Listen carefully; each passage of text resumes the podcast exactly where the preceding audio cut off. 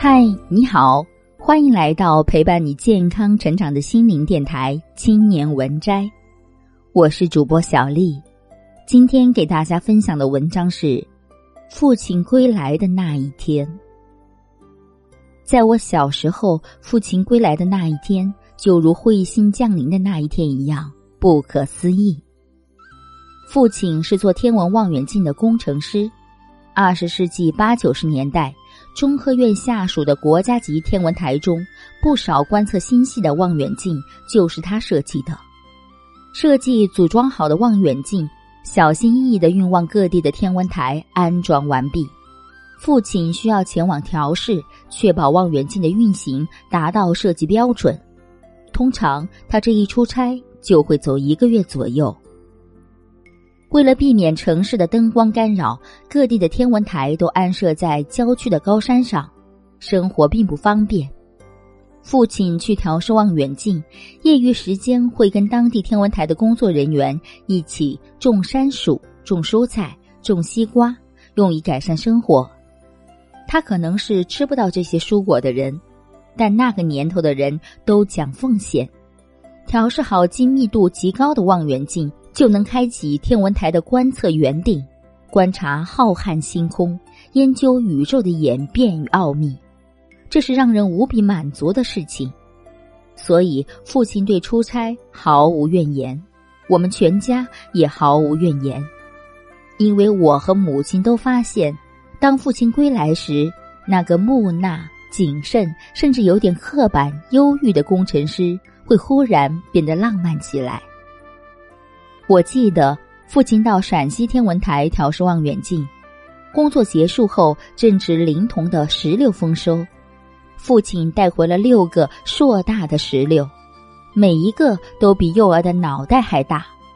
那是物流极不方便的时代，我们这些江南小孩从来没有见过那么大的石榴。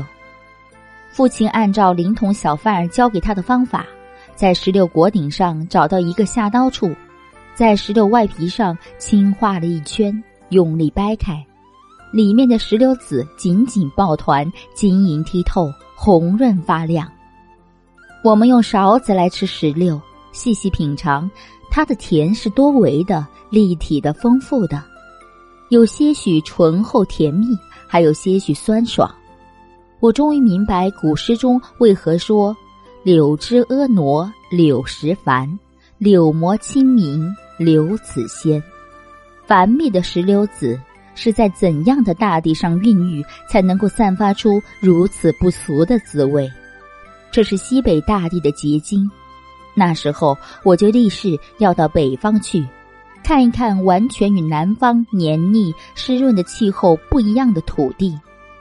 据父亲说，只有排水良好的沙质土壤中，才能结出如此硕大的石榴。父亲还去过新疆天文台调试望远镜，当时绿皮火车要走五十六个小时，父亲带足了榨菜、方便面，还有自己做的紫菜饭卷上了车。等他归来时，居然带着一个大纸箱，难道父亲是带回了新疆的冬不拉？打开纸箱，全家人都笑了，父亲居然带回了新疆的棉花。是生长在棉枝上的一朵一朵的棉花哦。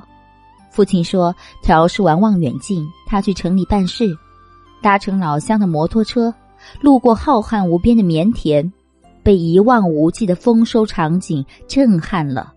他便用口袋里的清凉油向棉农换了几只棉花。棉农困惑的问他，要做一副棉手套或者一顶厚棉帽，这点棉花都不够。要不要多送他一点？父亲笑说：“够了，千万别把棉花从棉枝上扯下来。他要让两个女儿看一看真正的棉花是什么样子的。”记得那天，我们把家中腌萝卜干的空坛子反复洗刷，接着父亲将这干燥的棉枝插入罐中，成了家中别致的装饰。掉落的小棉枝子。父亲让我亲手从中扯出棉花来，摸摸里面的棉籽儿。他说，在新疆每一地有上万亩这样的棉花，那里的棉花质量之好，做一床棉胎可以用二十年都不会扁塌。父亲还去过云南天文台，那次他前去调试望远镜，我已经上高三了。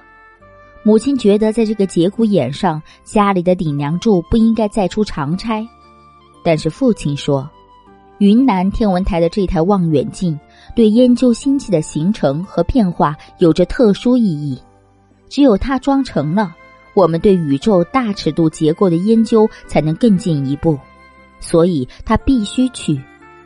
父亲承诺说，等归来时会给我们惊喜。父亲去了四十天，回来时带着从花卉市场批发的一箱子白玫瑰，我们都吃了一惊。这是他一生中第一次给母亲买花，家里没有那么多花瓶。母亲不仅动用了没有来得及扔掉的白醋瓶、腌腊八蒜的罐子，还抱着余下的玫瑰四处去送邻居。令人疑惑的是，在一大捆白玫瑰花的上面，父亲还放上了一把蔫掉的硕大花苞，也是洁白的。看上去已经凋谢的花，他为什么还要带回来？父亲说：“你们不懂，这就是成语‘昙花一现’中的昙花呀。昙花是仙人掌科的植物，都在半夜十一点以后开花，两三个小时后，这些花朵就凋谢了。”必须从花枝上掰下来，否则下一波花朵就没有力量盛开。昆明人喜欢用昙花做甜汤，父亲买了八朵昙花，想让我们尝一尝昙花汤的味道。他将昙花的花萼轻轻去掉，将那些柔弱无骨的花瓣用清水反复冲洗，红枣、莲子等配料熬煮了四十分钟以后。起锅前加入昙花的花瓣，昙花的花瓣又滑又嫩，带着云贵高原上的清气。这次昆明之行给父亲带来的最大喜悦，不仅是望远镜的调试成功，还有他归来时我的高考成绩已经出炉，高过一本线四十一分的成绩令他十分满意。他送给我一个礼物，作为考上大学的奖励。是一架迷你天文望远镜，镜片是父亲磨制的。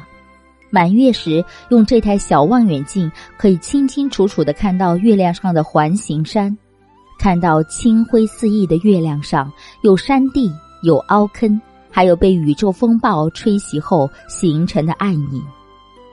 我记得父亲归来的那天所带回来的是外面那个浩瀚无垠的世界。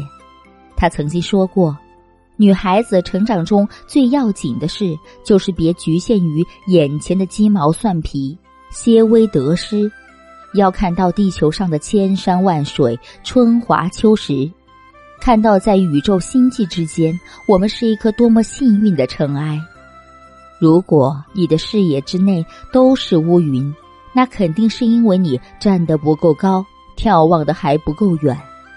归来的那一天，作为父亲，他想给予我的教义，就是如何跳脱个人狭窄的视野，去看待这个世界的别致角度。小到一颗石榴，一只棉花，大到一架望远镜，他做到了。